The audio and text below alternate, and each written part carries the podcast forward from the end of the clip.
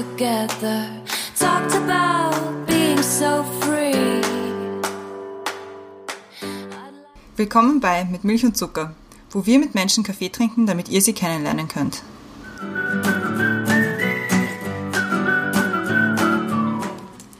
Willkommen zurück bei Mit Milch und Zucker. Unser Gast heute ist der Tommy. Hallo Tommy. Hallo. Brenda ist auch wieder da. Hallo? Zum Tommy. Der Tommy ist 31 Jahre alt und als Beruf Systemarchitekt. Welches Thema haben wir heute? Wir haben heute das Thema Nähe, weil wir haben uns das überlegt, weil du bist eigentlich der weltbeste Umarmer. Und wir überlegen uns immer, wenn wir Leute einladen, wie wir sie kennengelernt haben und was wir so assoziiert haben. Du bist einfach jemand, der so offen ist und auch so Nähe zulässt und irgendwie so herzlich. Und da haben wir befunden, dass es ein schönes Thema ist, mit dir darüber zu reden, wie du das irgendwie handhabst und siehst. Fangen wir gleich mit der ersten Frage an zum Einstieg. Ein guter Kaffee ist oder war für dich? Und es geht jetzt nicht nur um den Kaffee, sondern auch mit wem du den getrunken hast, wo. Also es geht ja nicht nur ums Kaffeetrinken selber, ob der gut war, sondern auch um die Gesellschaft zum Beispiel. Der Kaffee. Eigentlich, ich weiß nicht, das erste, was mir jetzt einfällt, ist ein bisschen klischeehaft, aber das ist, äh, mir ist Starbucks-Kaffee eingefallen, weil, der, weil, ich, weil ich da geschmacklich viele gute Erlebnisse habe. Ich bestelle dort, ich habe früher immer bestellt einen Venti Vanilla Kaffee Latte. Uh, Ich auch. genau das Gleiche. Ich weiß nicht, ich schaue gar nicht so sehr auf Kaffee-Trinkqualität, sondern eigentlich den Kaffee, den ich am liebsten mag, ist den Kaffee, den ich immer im Büro trinke. Ne? Also ich mache mir in der Früh einen Kaffee und damit bin ich dann meistens den ganzen Tag happy. Und der schmeckt auch nicht besonders gut. Überhaupt nicht. Das ist eher so, dass der jede Woche ein bisschen anders schmeckt. Und man fragt sich, warum? Wie funktioniert das? Vielleicht das will man da- das auch gar nicht näher wissen, warum das so schmeckt. ja, das ist mein Lieblingskaffee, der Bürokaffee. Und ansonsten, ich kann mich an einen extrem guten Kaffee erinnern, den ich in der vorigen Firma immer getrunken habe. Und zwar haben wir den selber gemixt, da haben wir gemacht irgendwie Espresso und dann haben wir viel zu viel Milch reingemischt und dann Sirup. Und zwar irgendwie zwei verschiedene Sorten Sirup. Ich weiß nicht, das eine war ein Vanillesirup und das andere war, glaube ich, Anis-Sirup oder nein, irgendwas, ich weiß nicht genau. Irgendwas, was ein bisschen würzig, ich glaube, es war nicht Anis, irgendwas, was ein bisschen würziger war, aber dann eine gute Kombination ergeben hat. Dann haben wir immer so einen Shot von jedem Sirup reingetan und Milch und Kaffee. Also ein. Kaffeesnob bist du jetzt nicht wirklich. Nein, überhaupt nicht. Ich Okay. bin eher Banause. ich habe jetzt die zweite Frage für dich. Und was sind Menschenereignisse, die dich geprägt haben? Menschliche Ereignisse? Menschen oder Ereignisse, die dich geprägt haben? Ich bin, ich habe ganz lange bei meiner Oma gelebt. Also seit ich, ich bin zuerst in die Volksschule gekommen bei meiner Mama, aber dort gab es Probleme mit meiner Volksschullehrerin, ähm, weil die, ich bin im 10. in die Volksschule gegangen und ich, ich kenne das jetzt nur von der Erzählung von meiner Mama, aber da war das halt so, dass die meisten erst irgendwie Deutsch lernen mussten oder gerade sich auf Deutsch Okay. konsolidieren mussten. Offenbar habe ich mich dann halt zwischendurch gelangweilt und die Lehrerin wollten mich aber nicht irgendwie jetzt speziell herausfordern oder mir halt irgendwie eine Bonusaufgabe geben. Und dann hat sie sich geärgert, wenn mir langweilig war und wenn ich halt angefangen habe, Blödsinn zu machen. Also der hat so Geschichten erzählt, wie dann, dann mussten alle Kinder irgendwie die, die Sessel auf den Tisch stellen und die Hausaufgabenhefte drauf. Und dann ist sogar die Mutter von der Lehrerin gekommen, die selber Lehrerin war. Die ist dann durchgegangen und hat kontrolliert und so. Und ich weiß nicht, so wie meine Mutter das erzählt hat, war das, oft, war das sehr streng. Dann hat meine Mutter irgendwie Panik bekommen, dass mich die Lehrerin halt irgendwie bricht ja, oder, oder okay. quasi innewohnendes Talent sausen gehen lässt. Und hat mich zu meiner Oma gegeben. Und dann bin ich dort in die Volksschule gegangen und dann auch ins Gymnasium. Und das Wo heißt, ist dort? in der Großfeldsiedlung. Also Favoriten und dann Großfeldsiedlung. Wo, wo bist du denn in die Schule gegangen, in die, in die HS? Herzmann aufs Gasse. Okay, weil ich bin nämlich in die Ödenburger Straße in die Schule gegangen. Mhm. Also ich glaube, ich kenne wahrscheinlich gleiche Leute. ich bin mir da ziemlich sicher. Das kann gut sein. Und dann später in die Frankleinstraße 26 ins Gymnasium. Ah, für die, die nicht aus Floridsdorf kommen. also Ödenburger Straße war immer so, wir waren immer ein bisschen die Bösen. Und die vor allem rote Schule. Und Frankenstraße 21, die Parallelschule von Ja, dir, ja. das war immer die schwarze, sehr, sehr strenge Schule. Und Frankenstraße 26 war, wie ich in die Schule gegangen bin, noch so, ah, wie wird das? Das war so ein bisschen dazwischen. Okay. Aber für uns, also, also die Ödenburger Straße, waren die Frankenstraße immer total die Streber. Aber hat das, hat das damals schon eine politische Dimension gehabt? Ja. Mir war das überhaupt nicht bewusst. Mir war das total bewusst. Ich weiß, ich bin ja in der Volksschule in Niederösterreich gegangen. Ja. Und da war das schon ein Thema, auch in welche Schule man geht nachher. Welche Färbung die hat. Weil so eine Sozi-Schule war halt aus niederösterreichischer Sicht nicht so.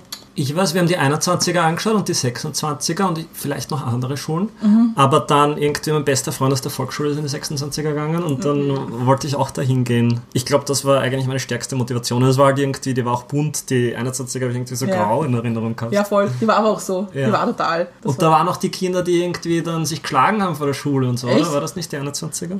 Bei uns war das immer die, also die, die halt dann Latein studieren. So ungefähr.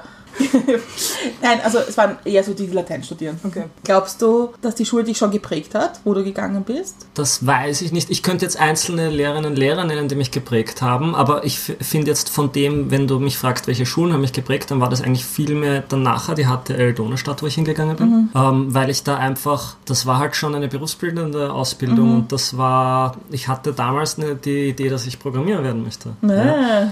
Und ich glaube, also ein Teil war auch, ich habe halt gern was mit Computern gemacht und mein Cousin hat mir erzählt, wenn du Programmierer bist, kannst du 100.000 Schilling im Monat verdienen. und ich so, wow, 100.000 Schilling. Ich sehe das manchmal, wenn ich mit Leuten spreche, die halt in, in den inneren Bezirken in die Schule gegangen sind und halt in besser, bessere Schulen, unter Anführungszeichen, man in Floridsdorf schon andere Dinge gelernt hat. Also weil die Umgebung halt auch einfach anders war. Ja, Weil ich meine, ich bin mit den Kindern aus der Großversiedlung aufgewachsen eigentlich. Ja. Und wir haben, würde ich mal sagen, schon andere Dinge gelernt. als jemand, der, weiß ich, im 9. in die, in die Schule geht. Ja, was zum Beispiel? Na, wie das so ist mit Kracher oder wie das so, so, ist mit AHS gegen Hauptschule. Einkaufswagen fladern, das war bei uns immer das große Ding. Da spricht Zimmering.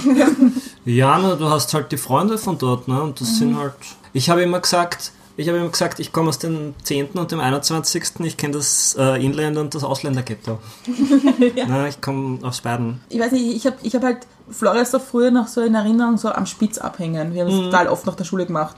Am Spitz abhängen, bevor er umgebaut worden ist, bevor die U-Bahn dort war und so. Ich habe schon irgendwie in Erinnerung, dass das, dass man da, ich glaube, andere Charaktere getroffen hat, wenn man halt am Schottentor sitzt oder so. Ja, auf jeden Fall. Ich tue mir schwer, weil ich, weil ich den Vergleich halt nicht habe. Ne? Ja. Also bei mir ist das eher so, dass das für mich war das ganz lange der Normalzustand, weil ich ja dann auch HTL Donaustadt, das war ja auch quasi sehr ähnliches Milieu und für mich hat sich das dann erst viel später geändert, also wie ich dann mehr so ins Berufsleben da, und dann, dann habe ich eigentlich da auch gearbeitet die meiste Zeit und, Okay. und für mich hat sich das jetzt erst, wie ich dann zu Neos gekommen bin, habe ich halt irgendwie mehr mit anderen Milieus zu tun gehabt. Ja, aber so ist mir auch gegangen. Also das meine ich eigentlich. Das, Ja. Also mir ist, es, mir ist es immer ein bisschen gegangen, wenn man so aus dem 21. so kommt, Ja, dass es immer schon so ein bisschen so, naja, schon ein bisschen Ghetto. ja, ja voll. Und dass, dass man schon manchmal das Bedürfnis hat zu beweisen, dass man nicht Ghetto ist. Deshalb bin ich nach Simmering gezogen. Ja, bei mir war das nicht so, dass ich irgendwas beweisen wollte. Das war mehr so, dass ich das weiter, also ich wollte das nicht so sehr representen, aber hin und wieder habe ich dann quasi darauf zurückgegriffen, wenn ich, wenn ich dann irgendwie, ich konnte dann halt zwischendurch so tun, als ob ich total Street wäre. Oh ja. Und weiß nicht, halt irgendwie, für mich symbolisiert das so ein bisschen Bodenständigkeit. Ja, echt, echt sein, oder? Real heißt es. Entschuldigung. Miss Simmering. Na, halt normale Probleme haben. Nicht, wo kriegt den nächsten Code Brew oder so. ja, nein, also das, das glaube ich schon. Und in der HTL dann, ich stelle mir das irgendwie spannend vor, so eine große Schule mit lauter Buben, die irgendwie Technik-Freaks sind, dass das schon auch speziell ist, der Umgang. Ja, auf jeden Fall. Ich hatte vor allem dann einen Vergleich, weil ich bin ja dann nachher in eine Programmierbude gegangen und da waren halt auch nur Typen. Und wie ich dann nachher eigentlich meinen zweiten richtigen Job angefangen habe bei NIAS, und dann waren da auf einmal ungefähr so viele Frauen wie Männer und ich mir gedacht, wow, cool. Und ist es anders, zu arbeiten mit mehr Frauen? ja, ja, ganz anders, Und ganz was- anders. Was ist anders? Na, da kommen halt auch die ganzen weiblichen Qualitäten dazu. Wenn du in einer, wenn du in einer Firma arbeitest, wo nur Männer sind oder in einer Klasse, wo nur Typen sind, das ist halt irgendwie einfacher. Also das war äh, die, der Programmierjob ist extrem zielorientiert die ganze Zeit und da gibt es nicht irgendwie Meetings, wo man ewig rumquatscht. Also wenn zum Beispiel Marketing ist ja was, was viel mehr mit Kommunikation zu tun hat und Politik ist auch was, was viel mehr mit Kommunikation zu tun hat. Dementsprechend wird halt mehr geredet und auch mehr, es ist äh, weniger zielorientiert und in der Softwareentwicklung, da geht es mehr darum, Du musst äh, relativ konkrete Ziele erreichen, du musst sie gut quantifizieren können, weil es immer um Kosten-Nutzen-Rechnung geht. Ich meine, ich weiß jetzt nicht, ob das was mit dem Firmenumfeld zu tun hat, aber es hat ja auch einen Grund, warum, das, warum sich da mehr Männer angezogen fühlen von der ganzen Geschichte als Frauen. Und da wurde es halt weniger. Ja, ich, verstehe, ich verstehe, was du meinst. Ich Ja. verstehe, was du meinst. Vor allem der Weg weg, so aus dem nur Programmieren, sondern Mhm. auch hin zu was Politischem, was auch eher was mit sozial zu tun hat, mit Ja. Menschen. War das absichtlich oder ist das passiert? Na, das war total gezielt. Ich war, das, daran ist die Piratenpartei schuld.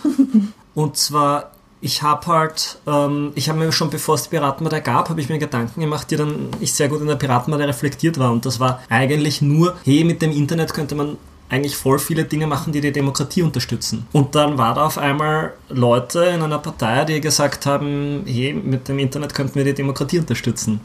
Und dann bin ich halt, so habe ich dann politisch angedockt und in der Piratenpartei hat niemand Erfahrung gehabt. Das war halt organisatorisches Chaos die ganze Zeit. Aber dadurch quasi, du bist dann politisch aktiv, ja, und das hat dann nichts damit zu tun, ob du in einer Partei bist oder nicht, sondern das hat was mit dir zu tun und welchen Impact du haben magst. Ich glaube, das Gute war auch, dass ich in der Piratenpartei war, da hat war halt die Basis war ein sehr wichtiger Begriff, ja. Ja.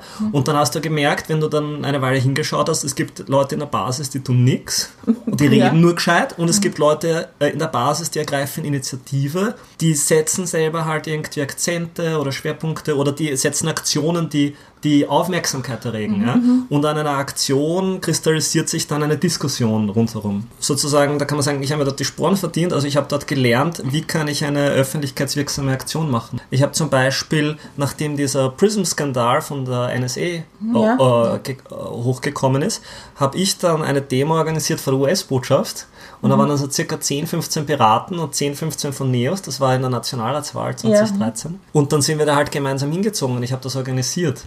Das war halt nicht, weil gerade die Piraten das unterstützt hat, sondern das war eine Phase, wo ich schon ziemlich angepisst war, dass da immer nur alles diskutiert wird. Und dann habe ich halt gesagt, lieber Bundesvorstand, ich habe diese Demo organisiert, bitte segnen Sie diese Presseaussendung ab. Und das ist halt so ein Beispiel. Also man muss Initiative ergreifen und, und selber vorgehen. Wie war die Frage? Ah, ob das auch etwas mit Sozialen zu tun hat, in eine Partei zu wechseln. Also weg vom Programmieren hin zu Ja. etwas, was viel mehr mit Menschen zu tun hat. Und wünschst du dir jetzt manchmal irgendwie die Zahlen wieder zurück oder, oder bist du zufrieden so, dass du einfach ganz viel mit Menschen zu tun hast? Doch, das finde ich sehr gut. Ich habe mir, ich, das Interessante war, ich habe halt äh, angefangen, das Studium, also ich habe zuerst die HTL gemacht, wo ich schon Programmieren gelernt habe und dann das Studium angefangen.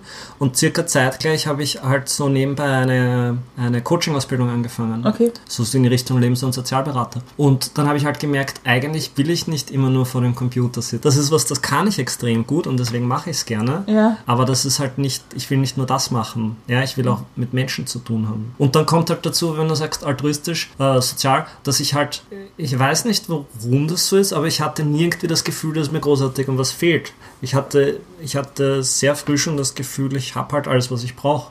Und dann habe ich mir mehr Gedanken gemacht, wie kann ich halt was für andere tun. Auch weil du gefragt hast, äh, wie bin ich in die Politik gekommen. Das war dann halt nachdem sich dann irgendwie abgezeichnet hat, das wird nichts bei der Piratenpartei, war irgendwann eine Stelle offen bei NEOS. Und das war eigentlich an sich eine, eine Stelle in der Öffentlichkeitsarbeit. Ich habe mich dann zurückerinnert, dass es so Zeiten gab, damals bei meinem alten Job, wie ich Programmierer war, wo ich dann heimlich tagsüber Presseaussendungen für die Piratenpartei geschrieben habe und, und mir gedacht habe, ah, es wäre super, wenn ich sowas hauptberuflich machen könnte. Ja? Ja. Und wie sich dann der, der, die Jobmöglichkeit aufgetan hat, wollte ich mich bewerben und das war urschwierig, weil das waren irgendwie, ich habe total viele verschiedene Phasen der Angst durchgemacht. Also so zuerst so, könnte ich, also nein, zuerst so, was würden meine, was würde mein Umfeld sagen, was sagen meine Freunde, weil ich halt eher ein linkes Umfeld hatte und so. Und so, was sagen meine Freunde dann? Und dann irgendwie, was ist, wenn ich den Job aufgebe und Politik ist ja urvolatil, das kann dann irgendwie jederzeit wieder vorbei sein und so und dann habe ich keinen Job mehr und so. Aber ich habe mich dann entschlossen, mich zu bewerben. Und dann habe ich, ähm, dann habe ich mir so ein Mantra in den Kopf gesetzt und ich habe gesagt, weil ich kurz davor den Paten gesehen habe, ich mache ihnen ein Angebot, das sie nicht ablehnen können. Und dann habe ich gesagt, ich komme nicht aus einem Kommunikationsberuf, das heißt, ich muss in der, in der Form der Bewerbung zeigen, dass ich Kommunikation kann. Und habe eine Webseite gemacht, Wahnsinn. ähm, eine. Bewerbungswebseite, ja, und Ja. habe halt gezeigt, ich kann genau die Corporate Identity, die, äh, das Design Mhm. von Neos kopieren und, und mich in diesem Design präsentieren. Und mit denselben Werten und Attributen und derselben Sprache und so. Wahnsinn, schon sehr überlegt. Also schon sehr durchdacht. Ja. Und das Lustige, das Lustige war, ich bin dann krank geworden in den zwei Tagen, wo ich die Bewerbungswebseite fertig machen wollte. Und habe ich quasi im Fieber warm diese Webseite gemacht. Aber es hat funktioniert offensichtlich. Ja, ja. Und wie ist das jetzt? Also sehnst du dich ein bisschen zurück, vielleicht wieder mit lauter Leuten zu tun haben, die sagen, bitte, ich kann mein E-Mail nicht aufmachen und bitte, ich weiß nicht, wie ich da antworte und dieses Internet verstehe ich überhaupt nicht. Na, überhaupt nicht. Das gehört dazu, das ist mein Job. Na, da sehne ich mich überhaupt nicht weg davon. Und ich finde auch, ich finde das irrsinnig erfüllend, dass ich in einer, äh, einen Job haben kann, wo ich, also eine, so eine Werterfüllung für mich finde. Und für mich ist das halt, dass ich einen, einen Beitrag zur Gesellschaft leisten kann. Und auch nämlich, dass ich quasi nicht nur meinen Job zufriedenstellend mache, also ich denke, das mache ich, sondern dass ich auch quasi so einen, den Spirit weitertragen kann. Ja, also diesen Spirit, den ich immer bewundert bewundert habe bei denen, die, die dann EOS hochgezogen haben. Und was mich immer sehr berührt hat, den Jahren gibt es halt so einen Durchsatz, dass Leute gehen und andere Leute dazukommen. Mhm. Und da finde ich es einfach extrem wichtig, diesen Spirit weiterzutragen. Also was heißt Spirit? Das ist halt quasi so eine Grundeinstellung oder eine Reihe von Arten, wie ich auf die Welt schaue oder wie ich über Demokratie nachdenke oder darüber, wie man gemeinsam Politik macht. Und das ist ja das, was ich immer so, so bewundere wenn, wenn, man, wenn man ins Büro kommt und du bist, du bist einfach so freundlich und, und willkommen heißend. Ich finde es immer so schwierig. Man merkt das auch, wenn du nicht da bist, dass das dann so eine Büroatmosphäre ist und sehr Es streng. fehlt und, irgendwas. Ja, und jeder sitzt vor seinem Computer und das ist ganz wichtig. Aber es fehlt irgendwie dieses Verbindende. Mhm. Es fehlt dieses, alle, glaube ich, die in Politik tätig sind, auch damit beschäftigt, miteinander zu agieren. Ja, Weil Politik halt kein Einzelberuf ist. Ja, ja absolut. Und das, das finde ich halt so bewundernswert, wie du das machst. Mir hat das ein bisschen geholfen. Meine erste Jobbezeichnung bei NEAS war Head of Content. Und das heißt so viel wie Chefredakteur. Ich beschäftige mich halt dann manchmal immer so, also für mich ist immer so wichtig, oft, nicht immer, aber oft so, was ist der Kern von einer Sache? Und dann habe ich mir halt den Begriff Content genau angeschaut. Und der hat im Englischen zwei Bedeutungen oder mehr Bedeutungen, aber zwei, die mich jetzt da in dem Zusammenhang berührt haben. Das eine ist der Inhalt, Content, und das andere ist Content. Also to be content ist ähm, selig sein, glück, ja, glücklich sein. Würde ich so sagen. ja. Genau. Das heißt, da habe ich mich dann auch manchmal vorgestellt, als ich bin Head of Content. Und ich hatte irgendwie dieses Bild, nachdem ich die, die Bewerbung erfolgreich bewältigt habe und sie gesagt haben, sie nehmen mich, dass ich mir gedacht habe, diese Partei ist schon eingezogen und die hat quasi schon alles, was sie braucht. Ich habe mich ein bisschen selbst so gesehen, diese Partei braucht mich nicht. Das heißt, ich, ich muss da nichts Besonderes tun. Ich kann einfach da dazukommen und als, als eine weitere Ressource da sein. Und dann mit diesem, mit diesem Dreher im Kopf, mit Head of Content, äh, kann ich einfach manchmal da sein und schauen, wie geht es der Zufriedenheit von den Leuten. Super. Nein, Ja. ich, ich finde das total wichtig. Man vergisst das manchmal, wenn man mit Leuten zusammenarbeitet. Ich glaube, ich, egal welchem Umfeld, dass man manchmal jemanden braucht, der sagt, okay, wie geht's uns jetzt miteinander? Und das finde ich total super, wenn man das übernimmt von sich aus. Weil das auch Zufriedenheit irgendwie und ein bisschen Ruhe bringt, glaube ich. Nimmst du das äh, auch so wahr, dass das so angenommen wird? Weil wir haben vorher auch gesagt, also du bist jemand, den, den sieht man und man denkt sich, alles ist gut, der Tommy ist da. Weil du jemanden, wenn, wenn man dich trifft, du gibst einem einfach das Gefühl, dass man will- willkommen geheißen ist, dass man, dass man irgendwie zu Hause ist, klingt jetzt sehr kitschig, aber ist so. Nimmst du dich selber auch so wahr, dass das so bei den Leuten ankommt oder bist, reflektierst du das sehr viel selber? Doch, das ist mir sehr wichtig. Und ich merke das auch äh, über, das, über das Feedback über die Jahre. Also zum Beispiel, ich weiß nicht, manchmal erzählen die Leute halt eine Geschichte, wo ich ihnen irgendwie was Gutes tun konnte, mit der Art und Weise, wie ich sie willkommen heißen konnte. Also zum Beispiel der Thomas Weber, beide Male das erste Mal beim gleichen Open House. Also ich war vorher schon in der Neosphäre, weil wir waren beim gleichen Open House, nur ich war irgendwie eine Stunde vor ihm da. Und wie er dann gekommen ist, habe ich ihn halt rumgeführt und habe ihm alles gezeigt, ja, weil mir gerade Fahrt dazwischen ist, oder ich weiß nicht warum. Dann hat er halt gefragt, ah, was magst du da bei Neos? Und ich so, gar nichts, ich nur beraten. Aber für mich ist diese Geschichte so, so beispielhaft für das. Also das hat halt was zu, damit zu tun. Zum Beispiel, Neosphäre ist ja auch so entworfen, dass sie nur aus Glaswänden besteht, ja, damit das halt diese Offenheit ausstrahlt. Und wenn ich in dem Raum bin, dann, dann fällt es mir auch leicht, das zu leben, ja, oder halt auch selber dann auszutragen. Ich finde, das ist halt ein enorm wichtiger Beitrag in der Politik. Also für mich das Wichtigste eigentlich, was, was jetzt äh, Neos in die Politik bringt, ist eigentlich die Art und Weise, wie die Leute miteinander umgehen. Ja? Weil du kannst leicht mal halt eine Partei mit der einen oder anderen politischen Richtung haben. Ja? Das ist leicht. Aber die Frage ist eigentlich, wie wird Politik besser und wie wird Demokratie besser? Für mich ist das so, im Idealfall ist das halt so wie eine Stufenleiter der Evolution, wo halt was dazukommt. Und was jetzt gerade dazukommen kann, ist diese Möglichkeit, dass zum Beispiel durch das Internet die Möglichkeit hat, mehr Leute in den politischen Prozess anzudocken. Und um die anzudocken, brauchst du halt eine Offenheit. Das soll eben nicht mehr der, der Ansatz von früher sein, dass die Leute was im Hinterzimmer ausmachen, so wie man das sagt. Es gibt einen Grund, warum, warum man sagt, wir machen eine geschlossene Gruppe und die macht Politik, weil die, die bilden halt einen Expertenstatus und die kennen sich aus und so weiter. Die Sache ist, die Probleme in unserer Gesellschaft werden so komplex, dass das, dieses alte Modell nicht mehr funktioniert, paar wenige Leute unter sich ausmachen. Es gibt diesen, ich glaube, es kommt aus der Kybernetik, für wenn du ein sehr komplexes Problemsystem hast, also zum Beispiel Umwelt, Wirtschaft, Bildung, dann brauchst du wenn du, dann brauchst du ein mindestens so komplexes Lösungssystem. In unserem Fall ist das einfach viele Menschen und viele Gehirne, die an die Demokratie angedockt sind und diskutieren können und nachdenken können und gemeinsam Lösungen überlegen können. Zum Beispiel das Internet hilft uns halt dadurch, die Leute reden auf Facebook. Und für mich ist das halt, für mich ist Politik nicht nur die Leute, die in dem politischen System arbeiten und die da angestellt sind oder die Funktionsträger in einer Partei sind, sondern wenn du diesen Gedanken durchüberlegst, dass alles auch eine politische Dimension hat, dann ist das so, dass die Menschen reden halt und die müssen nicht über Politik reden, aber die denken über ihre Probleme und ihre Lösungen nach. Und in der Politik manifestiert sich dann, wie, wie das in der gesamten Gesellschaft ausgetragen wird. Da musst du dann eben mehr Leuten die Möglichkeit geben, ihre Lösungsideen reinzutragen in das politische System. Ja? Und das machst du, indem du Foren und Gruppen schaffst, in denen man drüber reden kann. Und dann gibt es nicht von heute auf morgen eine Lösung. Aber du bietest die Möglichkeit, dass die Idee in den Raum geworfen wird und weitergetragen wird. Es ist ja, das ist aber das Spannende, glaube ich, meiner Meinung nach ein Problem in Österreich ist, dass der Politikbegriff ja ein anderer ist. Weil Politikbegriff ist ja in Österreich, glaube ich, sehr viel an Funktionen und ähm, Ämter und Kreise irgendwie gebunden. So, das ist der Rat ist dafür zuständig und so. Aber dass eigentlich das tägliche Leben Politik ist, das wird ja nicht so gesehen. Und ich finde das immer total, also ich hab, war für mich so ein Erlebnis in, der- das erste Mal in den USA, dass du in ein Buchschaft gehst und denkst, such mir ein gutes Buch über Politik.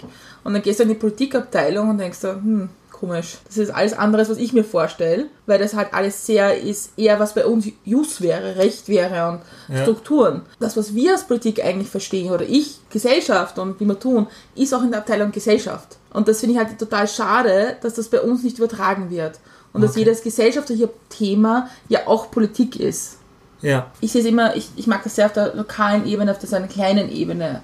Weil ich glaube, dass wenn, wenn wir schaffen, mit unserem Nachbarn uns gut zu verstehen, auch wenn der mir auf die Nerven geht, weil er etwas macht, was mich nervt, wenn ich das irgendwie als, als Politik auch beeinflussen kann, dass die sich vertragen, dann trägt sich das weiter. das hat was mit auch Kultur zu tun. Also welche, welche gemeinsamen Werte tragen wir oder wie tragen wir unsere Konflikte aus? Wa- Was muss okay sein? Was mir dazu ein bisschen einfällt ist, nachdem wir es, bevor das Mikrofon angegangen ist, kurz angesprochen haben, bei dem Festival, wo ich äh, hin und wieder bin, da bin ich halt, also das findet halt einmal im Jahr statt. Und die haben zehn Grundprinzipien. Das sind halt ganz primitive Dinge. Das ist sowas wie, in anderen Worten, aber sowas wie, wie nutz den Moment und schau, dass du dich so ausdrückst, wie du bist. Ja? Aber auch so Dinge wie hinterlass keinen Müll und so weiter. Und das Interessante ist, mir ist aufgefallen, diese Prinzipien oder diese Werte dienen als die Kristallisationspunkte von Konflikten. Das heißt, wenn du einen Konflikt in der Community hast, dann kannst du immer wieder zu diesen gemeinsamen Prinzipien gehen und sagen, aha, das sind zum Beispiel diese beiden Prinzipien im Widerspruch. Da ist zum Beispiel das Prinzip, äh, drück dich so aus, wie du bist, im Prinzip mit dem Widerspruch, hinterlass keinen Müll. Und dann kannst du sagen, diese Werte oder Prinzipien nehme ich her, um daran den Konflikt auszutragen. Das heißt, das, was wir in unserer Gesellschaft oder in einer Gruppe als Werte definieren, sind die Punkte, an denen wir ausmachen, äh, wie wir unsere Konflikte lösen wollen. Und je nachdem, welche Werte du aufstellst, kommst du zu anderen Lösungen. Gibt es halt im kleinen Rahmen wie im großen Rahmen. Ich mag den Gedanken, zehn klare Regeln zu haben, die jetzt vielleicht nicht gerade zehn Gebote sind oder so, aber zehn klare Regeln zu haben und das möglichst einfach zu halten. Mir hat mal eine Dame auf der Straße erzählt, sie findet das so wahnsinnig schwierig in Österreich, weil Österreicher so ruhesüchtig sind. Und dass wenn Kinder um, äh, weiß ich, acht am Abend in der Wohnung spielen, dass sich mindestens ein Nachbar aufregt drüber. Ja. Und das habe ich, mir ist das nie so aufgefallen. Und dann haben wir gedacht, habe ich es ein bisschen beobachtet und gedacht, das stimmt total, das ist eine gute Beobachtung. Ja. Und das, das, weil die Konflikte sind, also weil das Kind über mir immer um 8 Uhr Abend spielt, wo ich Fernseh schauen will oder was auch immer. Und das sind zufällig, weil ich eine Familie, die von woanders kommt, dann sind das die, die immer so laut sind. Und, und das wird total aufgehängt dran. Ja. Und wenn man den Konflikt aber löst, sagt, hey, das sind Kinder und die Ja. Kinder schlafen, dann kann man diesen, das sind immer die, die laut sind, auch irgendwie lösen. Und ich glaube, deswegen finde ich das so schade, dass man auf diese kleinen Themen so vergisst. Aber ich mache mir auch immer Gedanken, dass ich eigentlich die Leute, die in meinem Haus wohnen, gar nicht wirklich kenne. total. Und ich habe aber auch nie gelernt oder beigebracht bekommen, wie ich jetzt auf die zugehe. Weil ich meine, wahrscheinlich müsste ich einfach nur Hallo sagen, aber das ist so, in einer Stadt ist das irgendwie oft dann auch äh, quasi, da gibt es dann den Gedanken, störe ich die Menschen, gehe ich denen auf die Nerven oder, oder so. Aber das ist ein Gedanke, den ich schon lange in mir trage, ob ich da einfach mal anklopfen soll und, und die Leute fragen soll, so, wollen wir mal tratschen. Ich habe es nur noch nicht gemacht, aber ich denke schon drüber nach die letzten. Ich habe jetzt in meinem, in meinem Haus, wir haben ein Sperrsystem, das sehr kompliziert ist und ich wollte einen Vorschlag machen für das ganze Haus. Und dann anläuten sagt, ja, ich wohne auf der Türnummer sowieso und ich hätte eine Idee. Die Leute haben es mir nicht geglaubt.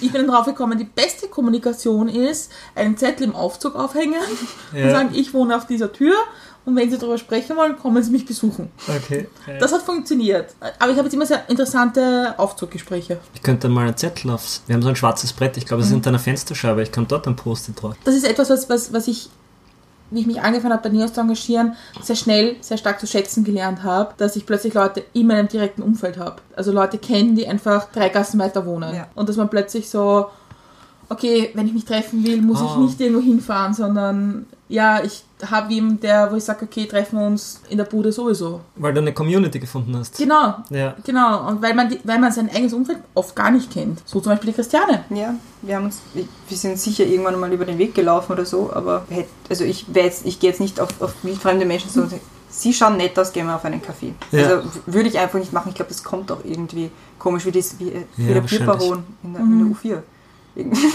Wegen- Nachbarn. Ich habe äh, eine neue Nachbarin bekommen, das ist jetzt eh schon gleich ein Jahr her oder so.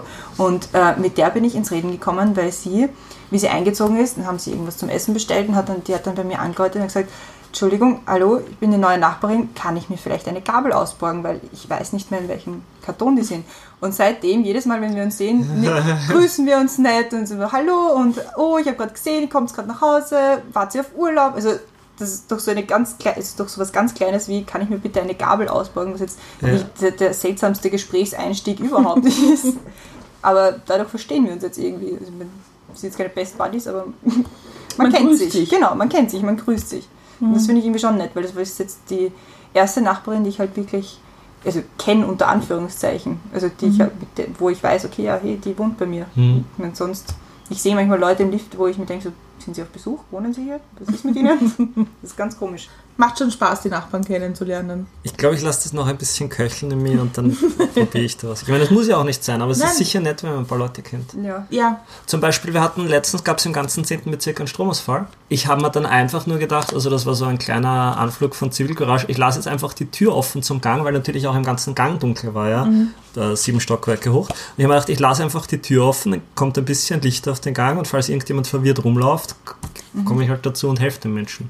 Ist niemand verwirrt rumgelaufen, aber so, auf die Idee wäre ich zum Beispiel nie gekommen. Niemals. Aber es spricht für dich. Ja. Also, so hilfsbereit wäre ich jetzt nicht. bin aber auch nicht rumgegangen und habe gefragt, ob jemand Hilfe braucht. Nein, aber das hast du Also, die Möglichkeit geschaffen. ja. Das ist schon ein Schritt. Worauf bist du stolz? bin auf meinen Charakter stolz. Also im Sinn von, stolz nämlich in dem Sinn von, ich glaube, Charakter ist was, an dem man arbeiten kann und, und wo, man, wo man besser werden kann. Und zum Beispiel, was ich in letzter Zeit gelernt habe, ich finde, es gibt immer so ein paar Sachen, die lernt man über die Jahre. Oder ich habe so irgendwie, jedes Jahr habe ich irgendwie zwei, drei gute, lerne ich zwei, drei Dinge, die ich, die ich in meinem Leben verbessern kann. Weil Ich, ich versuche jetzt auch die aufzuschreiben, weil ich vergesse dann, wor- worüber ich gerade die letzte, wo ich, worüber ich vor drei Jahren nachgedacht habe. Aber jetzt gerade ist es so, Anfang des Jahres ist mir auf die Nerven gegangen, dass ich, dass immer auch mein Schreibtisch unordentlich war. Und dann habe ich, dann ich mir zum Ziel gesetzt, ich räume meinen Schreibtisch auf. Und dann habe ich mir gedacht, eigentlich könnte ich gleich irgendwie umfassender aufräumen und bin zufällig bei Spotify über, über so ein Hörbuch gestoßen, äh, das heißt äh, auf Deutsch Magic Cleaning. Oh Ja, ja, und das ist das ein- ich. Das ist so ein, es ist so ein Aufräumhörbuch. Und es waren einfach zwei einfache Ideen. Die erste Idee ist, wenn du aufräumst, du nimmst jeden Gegenstand in die Hand und sagst du, macht mich das glücklich, wenn das in meiner Wohnung ist, ja? Oder nicht? Wenn ja, behaltest du es und wenn nicht, schaust du, dass du es los wirst. Und dann überlegst du, wo ist der Platz dafür? Und das sind zwei Prinzipien und mir ist dann, ich habe das dann beobachtet, Leute, die eine aufgeräumte Wohnung haben, die folgen genau diesen beiden Prinzipien. Und Leute, die keine aufgeräumte Wohnung haben, die haben eines von den beiden Prinzipien verletzt. Und dann habe ich angefangen, meine Wohnung aufzuräumen. Und ich bin jetzt, also seit Anfang des Jahres, immer noch im Begriff auszumisten. Ja? Das heißt, ich hau nicht alles sofort weg, sondern ich ja. überlege, kann ich es irgendwo weitergeben. Aber ich habe auch manche Sachen schon einfach weggehaut. Ich bin immer noch beim Ausmisten. Und inzwischen eskaliert das auch so, dass ich jetzt auch gesagt habe, quasi, ich habe dann irgendwann gesagt, ich muss auch meinen Kopf auf, ausmisten, ja, weil quasi, ich weiß nicht, ob ich das von jemandem habe oder ich glaube, das habe ich von jemand anderem, das ist mir sicher nicht selber eingefallen. Die Ordnung in deinem Kopf repräsentiert die Ordnung der Welt. Ist es auch aus dem Hörbuch? Irgendwie so ähnlich, oder? Irgend, kann sein, dass es auch, auch aus dem. und habe angefangen, wie beschreibe ich das? Zum Beispiel, das habe ich äh, von Tim Ferriss, der, der hat, äh, der erzählt von Informationsdiät. Das heißt, er sagt, in einem anderen Kontext, aber wenn du erfolgreich sein willst, dann musst du schauen, dass du wenige Informationen in deinen Kopf lässt, damit du nicht dann mit irgendwelchen sinnlosen Informationen überflutet bist. Und so wie er das dargebracht hat, das hat noch nie jemand geschafft, aber er hat mich dann so motiviert, dass ich tatsächlich angefangen habe, keine Zeitung mehr zu lesen, was ich jetzt irgendwie seit April habe ich keine Zeitung angegriffen. Ich lasse mir Sachen zuspielen über Social Media, aber ich gehe nicht aktiv zu einem Zeitungsportal. Ich schaue auch viel weniger ins Handy, immer noch viel, aber es ist tatsächlich so, ich bin heute ins Büro gefahren und habe genau 15 Sekunden auf mein Handy geschaut und den Rest habe ich Musik gehört und mir die Leute angeschaut, wie sie aufs Handy schauen. Das heißt, ich misste meinen Kopf aus ähm, und dann auf einmal das Interessante ist, wenn du nicht mehr die ganze Zeit in dein Handy schaust, dann fangst du auf einmal an, Ideen zu haben. Das stimmt. Ja. Das war wirklich schräg. Das war wirklich schräg. Und, und jetzt fange ich auch an, also nicht Freundschaften auszumisten, aber aufzuräumen. Und das heißt, ich fange an, Dinge, die ich mit Freunden, Freundinnen nicht anspreche, mir werden die bewusst und ich denke mir, okay, ich muss das konfrontieren, ich muss darüber einfach mal reden. Und was ist das so zum Beispiel? Das ist zum Beispiel, ich stehe Uhr auf dich. ähm, was machen wir jetzt damit? Ich mag dich nicht als Freundin verlieren. Schwierig. Schwierige Ähm, Unterhaltung. Ja, ja, und, und also das darf man nicht irgendwie unüberlegt machen, aber ich, ich tendiere eh dazu, mir alles viel zu viel zu überlegen.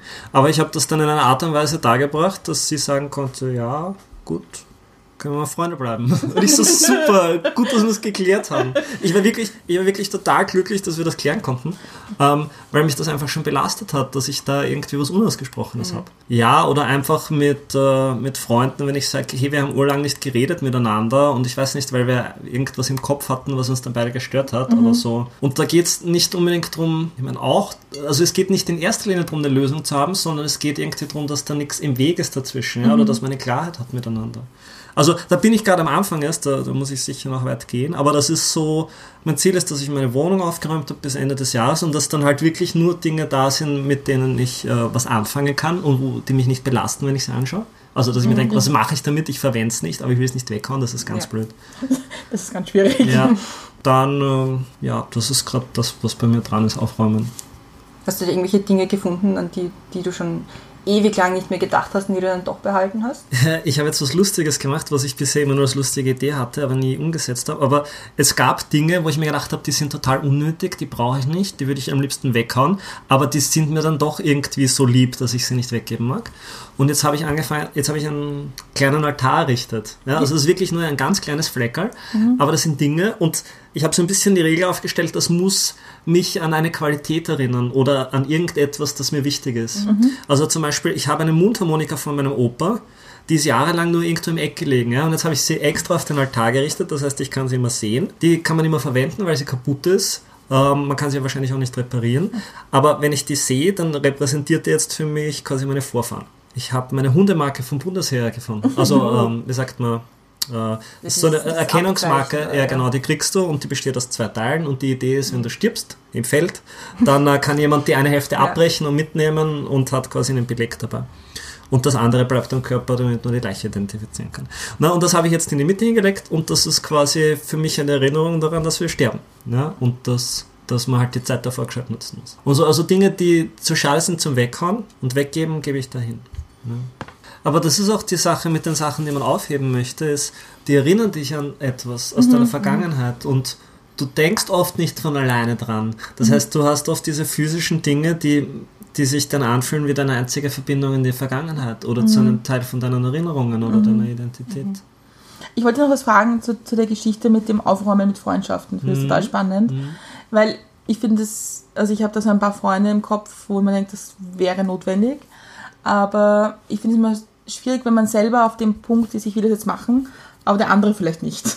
Ja. Und wenn man so schwierige Dinge anspricht, dass man Leute auch total überfällt damit, oder? Oder das, hast du da eine andere Erfahrung? Also das sind zwei Dinge. Das eine ist, es ist, glaube ich, okay, egoistisch zu sein und zu sagen, ich brauche das für mich. Und das andere ist, überfalle ich den anderen damit? Kann sein.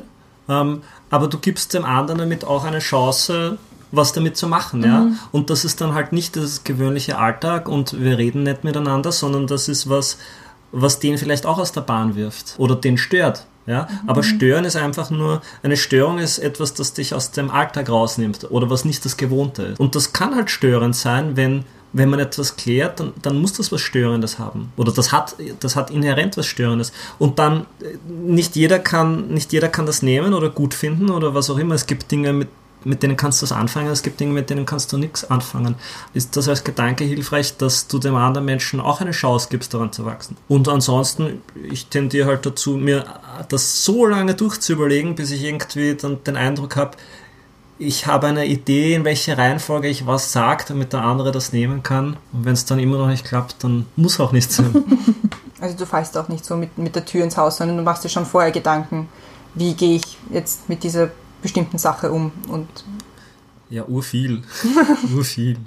Ist aber auch schwierig, oder? Das im, im Kopf zu Ja, sortieren. klar. Also was mir jetzt, was mir hilft, ist immer einfach das mal irgend, also ich nehme ein Blatt Papier, wenn ich keine Ahnung habe, was ich machen soll, nehme ich ein Blatt Papier und ich schreibe mal irgendwo den ersten Gedanken hin. Und dann schreibe ich den anderen Gedanken irgendwo hin, wo ich mir denke, ist er in der Nähe oder ist er weiter weg? Ja, eigentlich ein bisschen wie eine Aufstellung eigentlich. Und du schreibst den Gedanken hin und dann versuchst du alle Gedanken, die rauskommen, irgendwie zu platzieren, so in Relation zu den anderen, dass es Sinn macht. Und dann sagst du vielleicht, okay, jetzt habe ich mehr eine Idee und dann nimmst du ein zweites Blatt und musst das geordnet dahin bringen. Und was ich zum Beispiel gemacht habe, einen, ein paar Tage bevor ich gesagt habe, ich stehe total auf dich, was mache ich, was, da habe ich dann tatsächlich, weil ich schon so verzweifelt war, äh, wie ich das alles äh, rein, äh, wie ich das alles in die richtige Reihenfolge kriegen soll, habe ich dann einfach ein Videotagebuch gemacht und habe einfach alles ausgesprochen, was mir durch den Ah, sehr spannend. ja Mhm. und das ist das gibt irgendwie mehr als nur darüber nachzudenken, Ja. weil dann ist es draußen und es ist irgendwie wie ein, also es ist halt ein Monolog mit dir selbst, ein Monolog mit und da bin ich dann zu einem guten Zwischenergebnis gekommen, wo ich gesagt habe,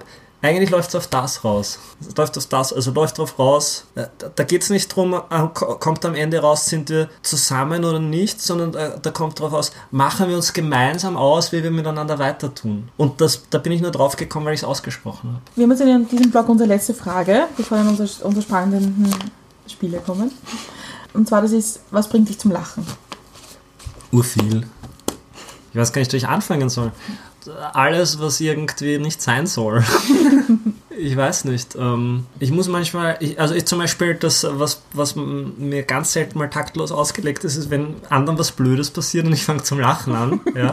Und ich versuche dann einfach zu zeigen, dass das einfach die Situation ist, die blöd ist und nicht die, die Leute, Ja. die involviert Ja. sind. Kannst du dich gut selber lachen? Ich denke schon.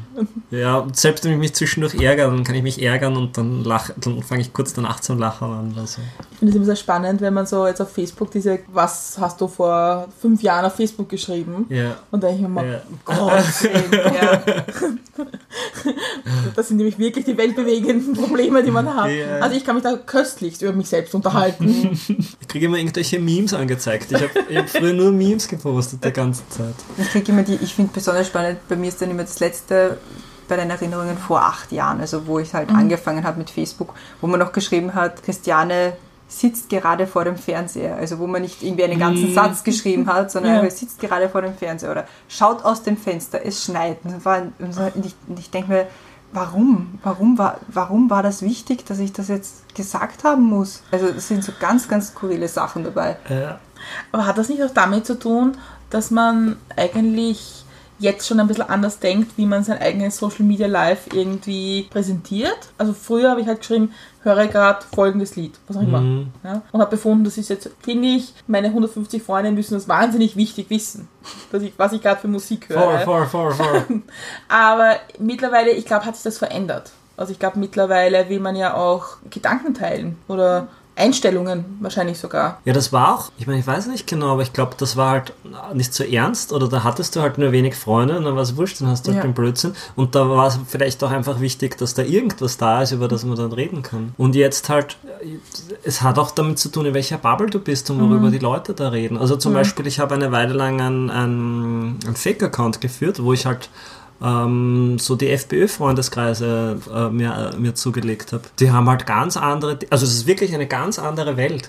Zum Beispiel, ich schaue jetzt nicht oft oder nicht systematisch, aber manchmal schaue ich in der U-Bahn den Leuten zu in ihrem Facebook-Stream, was da auftaucht und, und versuche halt zu verstehen, was passiert in deren Welt. Ich finde es immer spannend, wenn man irgendwie so neue Freunde vor allem von Neos bekommt, die man halt eigentlich nur im Parteikontext kennt und dann Mhm. irgendwie diesen Einblick ins Leben bekommt von denen. Und das irgendwie dann plötzlich andere Menschen sind, weil man sich denkt, habe ich gar nicht gewusst oder witzig oder wer sich da kennt Ja. oder so. Und dann, ich finde, dann merkt man aber auch, welche Leute auch ihr echtes Leben teilen. Und nicht nur ihr, ach, ich bin Politiker und da muss ich jetzt zeigen, wie toll ich bin. Ja, Und das macht es auch für mich sympathischer. Echte Menschen. absolut. Absolut. Das war letztens, äh, letzte, wann war das? Am Samstag war die Release-Party von Matthias. Und dann haben sie den Andi Schieder vorgeholt. Ja. Und dann hat der Martin irgendwie gebeten, ein paar Worte zu sagen und, und den Andi Schieder hat es halt so ausgehängt, der wusste nicht, was er sagen soll. Und ich glaube, das war einfach, weil der jetzt auf einmal nicht in einem politischen Kontext war. Mhm, Ich habe mir das auch gedacht. Ja. Und dann wusste er nicht, was er sagen soll. Und das war halt so, na, blöd für ihn, dass ihm jetzt nichts einfällt. Ich habe irgendwie gehofft, er kratzt noch die Kurve und sagt was. Aber das ist so, was ich gewohnt bin. Und, und, und zum Beispiel Mich- Michi Häupl hat immer, wenn er was in parteiintern besprechen wollte, hat er gesagt, das bespricht er mit seinen Freunden. Aber das ist ja, da, da spürt man sich ja dann mehr, wenn man sonst kein Leben hat. Ja, das ist, aber das finde ich wahnsinnig schwierig, persönlich, Partei und Freundeskreis ein bisschen auseinanderzuhalten. Das vermischt sich sehr schnell. Das tut auch nicht gut. Es kann sein, ich spüre in letzter Zeit so eine Unruhe und so, äh, aber das kann voll damit zu tun haben, weil ich jetzt, die meisten Freunde habe ich jetzt schon bei Neos. letzter- Also ich habe auch in letzter Zeit wieder den, Beda äh, den Bedarf, irgendwo andere Freundeskreise aufzumachen. Ja, das war bei uns die Entstehungsgeschichte von Mit Milch und Zucker, weil wir gesagt haben, wir wollen ein bisschen was mit Menschen zu tun haben, aber nicht unbedingt mit politischen, sondern einfach mal wissen, wer sind die Menschen. Und das irgendwie total spannend ist, die Geschichten von Menschen zu hören, die man vermeintlich kennt und dann eigentlich nicht kennt. Ich bin auch urgespannt, schon die anderen Geschichten zu hören. Ab drei- 22. Oktober. 22. Oktober. Also eigentlich hast du es schon gehört. Ja, das war damals, damals, damals am 22. Oktober. Wisst ihr noch, wie warm es damals war jeden Tag?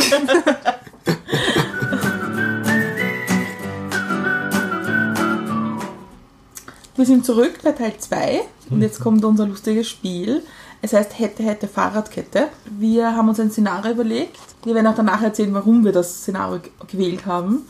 Die Christiane wird mit dem ersten anfangen und das Szenario irgendwie schildern und dann, wie du reagierst drauf. Du fliegst zum Nowhere Festival. Am Weg zum Flughafen hat die S-Bahn Verspätung, die Schlange bei der Gepäckaufgabe war länger, als du ge- gedacht hast. Du hättest Flugzeug, setzt dich auf deinen Platz und denkst dir, super, Urlaub geht los, alles super, alles gut. Ähm, und eine Sitznachbarin oder ein Sitznachbar beginnt mit dir zu plaudern und fragt dich, was du so beruflich machst und du antwortest, ich bin Internetchef von Neos. Und da mischt sich auf einmal der andere Sitznachbar ein, sagt, super, dass sie, dass sie sich mit Technik auskennen, extrem geil. Ich habe meinen Laptop mit und der funktioniert nicht so, wie er, sei, äh, wie er funktionieren sollte. Können Sie sich das bitte mal anschauen? Im Flugzeug. Im Flugzeug. Im Flugzeug habe ich wahrscheinlich gerade Zeit, deswegen helfe ich dem Menschen wahrscheinlich. Beziehungsweise ich helfe ihm, sich selbst zu helfen. Im Flugzeug schon. Wenn mir das im Alltag passiert, bin ich, äh, dann bin ich da viel reservierter. Das ist nämlich lustig, weil wir haben uns überlegt, so, sollen wir es im Flugzeug machen oder sollen wir es woanders machen? Sollen wir es vielleicht im, im Zug oder in, in der Straßenbahn oder bei der Bushaltestelle? wo, wo sollen wir dieses Szenario spielen? Na, wo ich es zum Beispiel nicht gerne annehme, ist, wenn jemand in meinem Arbeitsumfeld auf mich zukommt und mich bittet, dass ich denen daheim helfe, den PC zu reparieren. Ja? Weil dann, dann sage ich eher, nimm jemanden, den du gut kennst, einen von deinen guten Freunden und schau dir das mit dem an. Ich weiß nicht, wenn man das Fass aufmacht, das geht halt nicht mehr zu. ja, Wie, wie gehst du so generell mit diesem Stereotyp um? So, boah, Sie machen irgendwas mit Internet, Sie kennen sich sicher mit meinem Laptop aus. Handy, Kaffeemaschine, Mikrowelle. Kannst du setzen, wie du willst. Ja, pff, mit der Zeit habe ich mich angefangen zu spielen, also dann sage ich vielleicht, pff, weiß ich selber nicht. Oder was ich einfach gerne mache, ist, ich, ich sage den Leuten, hast du schon gegoogelt? Das passiert einfach viel öfter, als man denkt, dass die Leute ihr Problem nicht einmal bei Google eingeben. Und es gibt also so die ganz elementaren Probleme, die wurden in allen Formulierungen schon im Internet irgendwo eingetippt und deswegen findest du das auch einfach, wenn du es googelst. Ja. Manchmal stelle ich mich blöd, Also passiert das öfters, dass die, dich die Leute fragen? Ja, jetzt ähm, eigentlich mit der Zeit nicht mehr so, aber sicher doch. Und manchmal, wenn, ich, wenn mir das jetzt äh, wichtig ist, dass die Person das versteht, dann, ähm, dann versuche ich das mit einer Metapher zu erklären. Also zum Beispiel, ich meine, das kommt drauf an, aber wenn die Leute jetzt irgendwie meinen, ich, ich bin dafür verantwortlich, einen E-Mail-Eingang zu konfigurieren, und dann sage ich halt, Also das ist ja zum Beispiel ein bisschen wie wenn man ein Haus baut und es gibt halt Leute, die, die, die richten dir den Siphon und, und, und es gibt Leute, die haben einen, die, die, die sind Architekten und die haben einen Bauplan vom Haus und es gibt Innenanrichter und das ist halt ganz unterschiedlich. Ne? Und das ist mit Computermenschen genau das gleiche. Es gibt Leute, die, die haben ein, die bauen die Stadt und es gibt Leute, die bauen die Kanalisation und es gibt Leute, die bauen Häuser und es gibt Leute, die machen Inneneinrichtungen.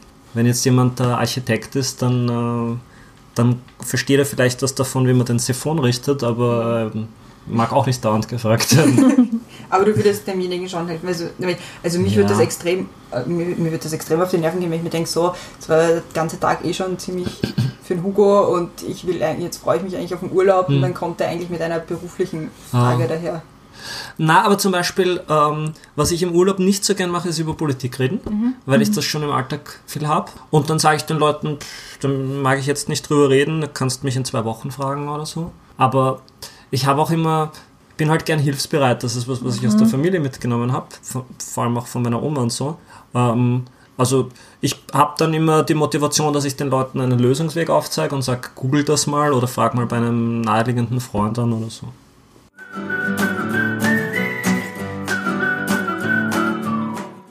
Wir haben jetzt das zweite Szenario von Hätte, Hätte, Fahrradkette. Und zwar, es ist so ein Tag, da läuft einmal gar nichts rund. Also der Wecker läuft zur falschen Zeit, dann musst du ins Schlafzimmer gehen, haust dir die Zehe am Türrahmen an, U-Bahn kommt nicht. So ein Tag, wo alles ein bisschen schief läuft. Okay. und du triffst einen Bekannten oder eine Bekannte, die mit jemandem unterwegs ist, am Weg in, in die Arbeit. Und der Bekannte sagt, das ist der Tommy. Und der Tommy ist immer so lustig und freundlich. Und du denkst so, boah, hör auf bitte, ich mag gar nicht heute. Stell sich halt fre- freundlich vor und er sagt, geh Tommy, warum bist du heute nicht lustig? Wie reagierst du darauf? Nur zum Beispiel, manchmal sage ich dann sowas wie, das mache ich wirklich, dann sage ich, ja, heute ist halt scheiße. oder so. Ich weiß nicht, ich sage das dann manchmal mit einem gewissen Stolz oder so, weil, weil, weil ich auch finde, das muss auch okay sein, wenn es einem scheiße geht oder wenn man krantig ist. Ich, ich, ich kenne das schon. Ich, also manchmal habe ich das so, dass ich dann halt so, ich weiß nicht, wie, so wie eine Mauer aufbaue, aber halt dann quasi einfach bewusst zurückhaltend bin und das dem anderen Menschen zeige. Aber ich tue mir echt schwer, so richtig hart zu sein zu jemandem und zu sagen, das interessiert mich jetzt nicht. Aber ich bin dann so halt, ich versuche das dann mehr zu signalisieren, dass ich dann zeige, Mag jetzt nicht. ja, Aber seht ihr das, dass die Leute von dir erwarten, dass du immer so der positive Mensch bist? Na, ich weiß nicht. Ich denke mir, ich tue mir das jetzt schwer zu sagen. Ich kann mir denken, dass das, äh, wenn man, wenn ich sage, mir geht's jetzt nicht gut, das ist auch überraschend für Leute, weil sie das halt nicht so oft hören. Ja? Also da können sie damit umgehen und dann sagen sie halt mir so, oh, oh je, magst du drüber reden? Und dann sage ich, nein. äh, eigentlich nicht. Falls es schwer zu sagen, hey, ich, mir geht's irgendwie schlecht, ich mag drüber reden. Ob mir das schwerfällt zu sagen, ich mag drüber reden? Mm, Naja, so zweierlei. Das eine ist, ich habe so Leute, mit denen kann ich sagen, ich mag jetzt über was reden oder ich mag mich mitteilen und dann hoffe ich halt, dass die Person gerade Zeit hat. Aber es ist auch oft so, dass ich halt einfach wirklich der Meinung bin, ich muss das mit mir selber ausmachen. Also ich glaube, manche Leute denken sich auch, ich könnte mich öfter mitteilen oder so, wenn ich halt mit, mit irgendwas belastet bin. Wo ich, oder zum Beispiel im Büro, weil wir halt im Büro recht viel drüber reden, wie es uns geht. Und dann hatte ich halt manchmal diesen Moment, wo ich dann gesagt habe, "Ma, ich mag überhaupt nicht drüber reden. Aber das akzeptieren sie dann eigentlich ganz gut, weil dann, dann bin ich halt viel unansprechbar oder ich ziehe mich mehr zurück und verwende halt mehr meine Kopfhörer und so. Weil ich dann auch, wenn ich nicht gut drauf bin, dann mache ich das nicht unbedingt an anderen auslassen. Und dann ziehe ich mich halt lieber zurück und schaue, dass ich, dass ich äh, das mit mir ausmache. Das ist eigentlich die letzte Frage. Und das ist jetzt, ähm, drehen wir es um, ne, die Geschichte. Du hast einen total tollen Tag. Ja? Es ist irgendwie, die Sonne ist total schöner als sonst und alles ist besser und der Kaffee schmeckt total super und alles passt. Und du triffst irgendwie am Weg in die Arbeit wieder Bekannte und bist halt gut gelaunt und sagst, hey, cooler Tag, wie geht's und so. Und ich sage, bitte Tommy, pff, heute irgendwie runter vom Gas. Ja? Ich, ich habe nicht, also mir geht's halt nicht so gut. Ja. Wie gehst du damit um? Ich glaube, bin ich dann so, dass ich dann im ersten Moment so ein bisschen zurückschrecke und mir denke so, oh, okay, ich, ich will den Menschen das nicht zu nahe treten. Und was ich sicher mit überlege, ist so, also ich, ich je nachdem wer das ist, aber vielleicht will ich den Menschen dann signalisieren, so, also das ist nicht so, dass ich den Menschen das dann aufdränge, aber ich, ich schaue dann, ob ich Wege finde, wie ich den Menschen signalisieren kann, so jetzt kann er drüber reden oder nicht, ja, das ist so und so okay. Ich glaube, ich versuche dann einfach mit den Menschen irgendwie über was äh, weniger Verbindliches zu reden oder den halt Zeit zu lassen und halt, wenn der Mensch Lust hat zu reden, dann rede ich halt normal mit ihm und schaue vielleicht, dass ich ein bisschen eine Präsenz aufbaue für Menschen ja, und dass ich äh, signalisiere, dass deswegen die Welt für mich nicht untergeht ja, und dass der Mensch so für sich sein kann, wie er möchte und aber es gibt Menschen, die stehen weiter gerade da und mit, an denen kann man sich orientieren, wenn man möchte oder halt nicht. Aber ist das nicht prinzipiell so ein Thema von Nähe, dass immer, dass es sehr schwer abzuschätzen ist, ob das andere Leute akzeptieren oder wollen oder Ja. damit können? Ja. Früher habe ich zum Beispiel, wenn sowas war, habe ich dann versucht, den Menschen irgendwie eine Umarmung anzubieten. Aber das wollen die Leute dann auch oft nicht. Die wollen dann auch nicht aufgeheitert werden oder so. Also vielleicht, manchmal, was ich dann abteste, ist, ob die Person aufgeheitert werden möchte oder nicht. Ja. Also so, zum Beispiel, kann man dir was Gutes tun? Ja. Finde ich eine nette Frage. Ja, und wenn man, wenn, wenn die Person dann Nein sagt, dann kann man es auch gut sein lassen, weil du auch immer darauf vertrauen kannst, die Person richtet sich halt auf. Und du kennst das ja von dir selber. Du bist halt manchmal nicht gut drauf und du willst nichts und später wird es dann schon wieder. Mein, mein Tommy-Moment, wenn man das so sagen kann, war sowas. Das war berühmt-berüchtigte Wien-Wahlfeier 2015 und ich war Tränen überströmt und ich weiß bis heute nicht warum eigentlich und irgendwie ist für mich die Welt untergegangen an diesem Tag und ich habe dich getroffen und du hast mich nur angeschaut und gesagt, brauchst du eine Umarmung? Und ich habe einfach nur mit dem Kopf genickt und das war die beste Umarmung, die ich bis jetzt in meinem Leben, glaube ich, hatte. Das ist so, das ist so mein persönlicher Tommy-Moment. Den, den habe ich auch immer im Kopf jedes Mal, wenn ich dich sehe. Mir, Das war schön. Schön. Das war nett. Das freut mich voll. Ja.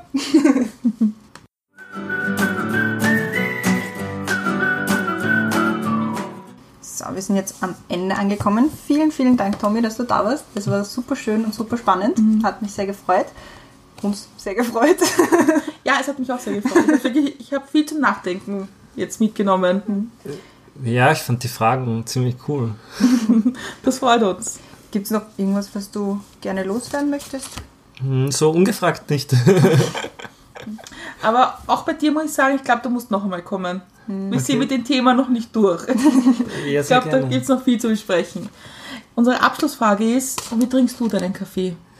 Mein Kaffee, ich trinke gerne, ich glaube man sagt verlängert. Äh, also ich trinke gerne einen Kaffee und dann, ähm, ich trinke gerne in der großen Tasse, so dass er irgendwie zu drei Fünftel Kaffee ist und dann gebe ich noch äh, zu zwei Fünftel Milch rein. Ja? Und also füllen wir die Tasse nicht ganz bis unter den Rand an, aber so, dass halt vielleicht noch ein Daumenbreit Platz ist.